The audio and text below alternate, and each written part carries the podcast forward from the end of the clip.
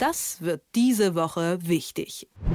Bundesverteidigungsminister Boris Pistorius liefert im Fall der militärischen Unterstützung für die Ukraine. Und er hat wohl auch langfristiger geplant. Was macht er anders als seine Vorgängerin Christine Lambrecht? Wir sprechen drüber mit dem Herausgeber des Tagesspiegels, Stefan Kastorf. Schönen guten Morgen. Einen wundervollen guten Morgen nach Leipzig. Lange wurde Deutschland kritisiert für sein zögerliches Handeln, was militärische Unterstützung für die Ukraine angeht. Jetzt geht es voran. Was hat denn Pistorius so anders gemacht als seine Vorgängerin?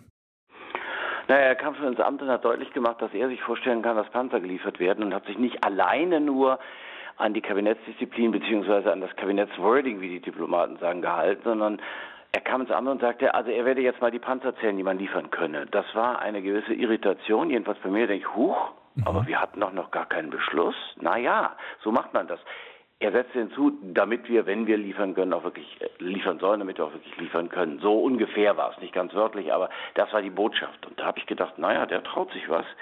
Denn der Bundeskanzler hat die ganze Zeit gesagt, ja, mal gucken und ob das so klug ist, also auch nur dem Sinne nach. Also es war durchaus da ein retardierendes Element und da ein sehr forscher und Bums ist so gekommen, wie er gesagt hat. Das hat schon seinen Eindruck nicht verfehlt. Da kommt einer und sagt, pass mal auf, ich schaffe jetzt mal die Voraussetzung, dafür das zu tun, was alle Welt von uns erwartet und wir eigentlich auch von uns erwarten sollten. Erster Punkt. So kommt man ins Amt. Und dann ist es auch so, der kennt die Dienstgrade. Das ist nicht ganz falsch, wenn man Bundesminister der Verteidigung oder Bundesministerin der Verteidigung ist, dass man weiß, ob da ein Obergefreiter, ein Hauptgefreiter, Unteroffizier, Staatsober und du verstehst also, mhm. da wer da vor einem steht und was das bedeuten könnte und vielleicht ist wie Hausaufgabe, ist wie, wie Vokabeln lernen im Lateinischen, Vielleicht übersetzt man dann auch einfacher in die Sprache der Soldatinnen und Soldaten, der Zivilangehörigen, was zu geschehen hätte. Ja, wenn du weißt, mit wem du redest, weißt du auch möglicherweise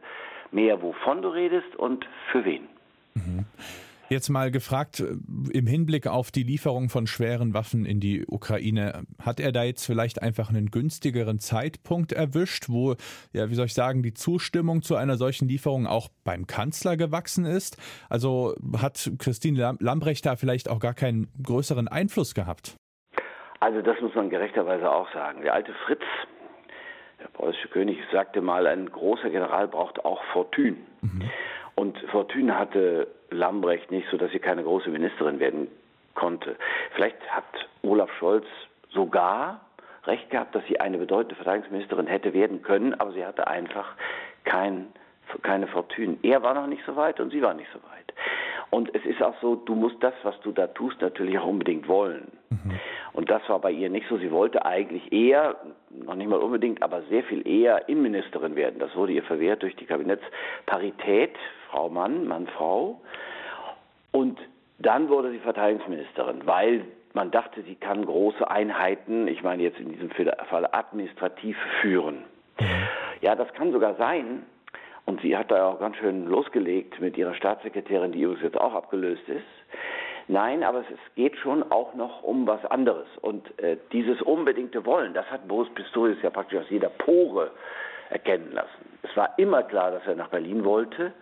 Vielleicht auch eigentlich eher so von seinem bisherigen Lebensweg als Innenminister. Zehn Jahre Innenminister in Niedersachsen, das befähigt einen schon auch Innenminister im Bund zu sein, vielleicht sogar noch eher als Verteidigungsminister, aber das ist eine große Einheit, da kommt einer und ja, die Truppe fand es gut und findet es, glaube ich, auch gut. Mhm. Was plant Pistorius für den weiteren Verlauf des Krieges? Welche Rolle soll Deutschland da einnehmen? Da hat er ja schon so ein paar Eckpunkte genannt.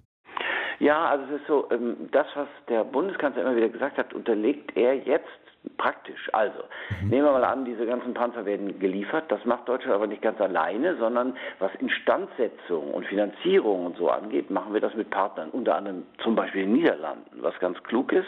Nicht nur, weil die Leos haben, sondern groß, klein oder kleiner Partner sich dann zusammenfinden. Dänen, Niederländer ja, sind da schon beteiligt. Dann ein Gefechtsverband wird auch nicht alleine aufgestellt. Die Deutschen schicken da irgendwie ein paar Soldaten oder was weiß ich hin. Nein, Quatsch, nicht Soldaten. Ähm, ein paar Panzer hinein.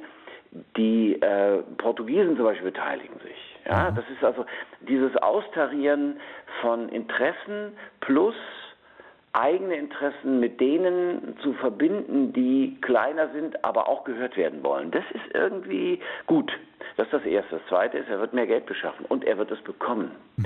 Denn klar ist, und das zeigt ja auch die Lieferung jetzt und die Lieferung, Lieferungsankündigung fürs kommende Jahr, klar ist, dass die Bundesrepublik Deutschland sich darauf einzustellen hat, bis zum Beweis des Gegenteils, dass der Krieg doch noch länger dauern wird und dass man dafür Vorsorge treffen muss. Man muss planen und da versucht er ein bisschen Tempo zu machen, was gewissermaßen das Auffüllen der eigenen Arsenale angeht. Es ist gut, dass sie die Ukraine beliefern, aber wenn wir selbst nichts mehr haben, wird das für die Truppe schwierig und dann finden die ihn auch nicht mehr toll. Also wenn mhm. dann in der Truppe nichts mehr gemacht werden kann, weil praktisch alles in der Ukraine ist, fährt, rollt, das wäre dann das wäre jetzt ein bisschen übertrieben, aber sehr viel, dann wird das schwierig. Also die Panzerhaubitzen, die da hingeliefert worden sind, die kommen auch nicht von selbst.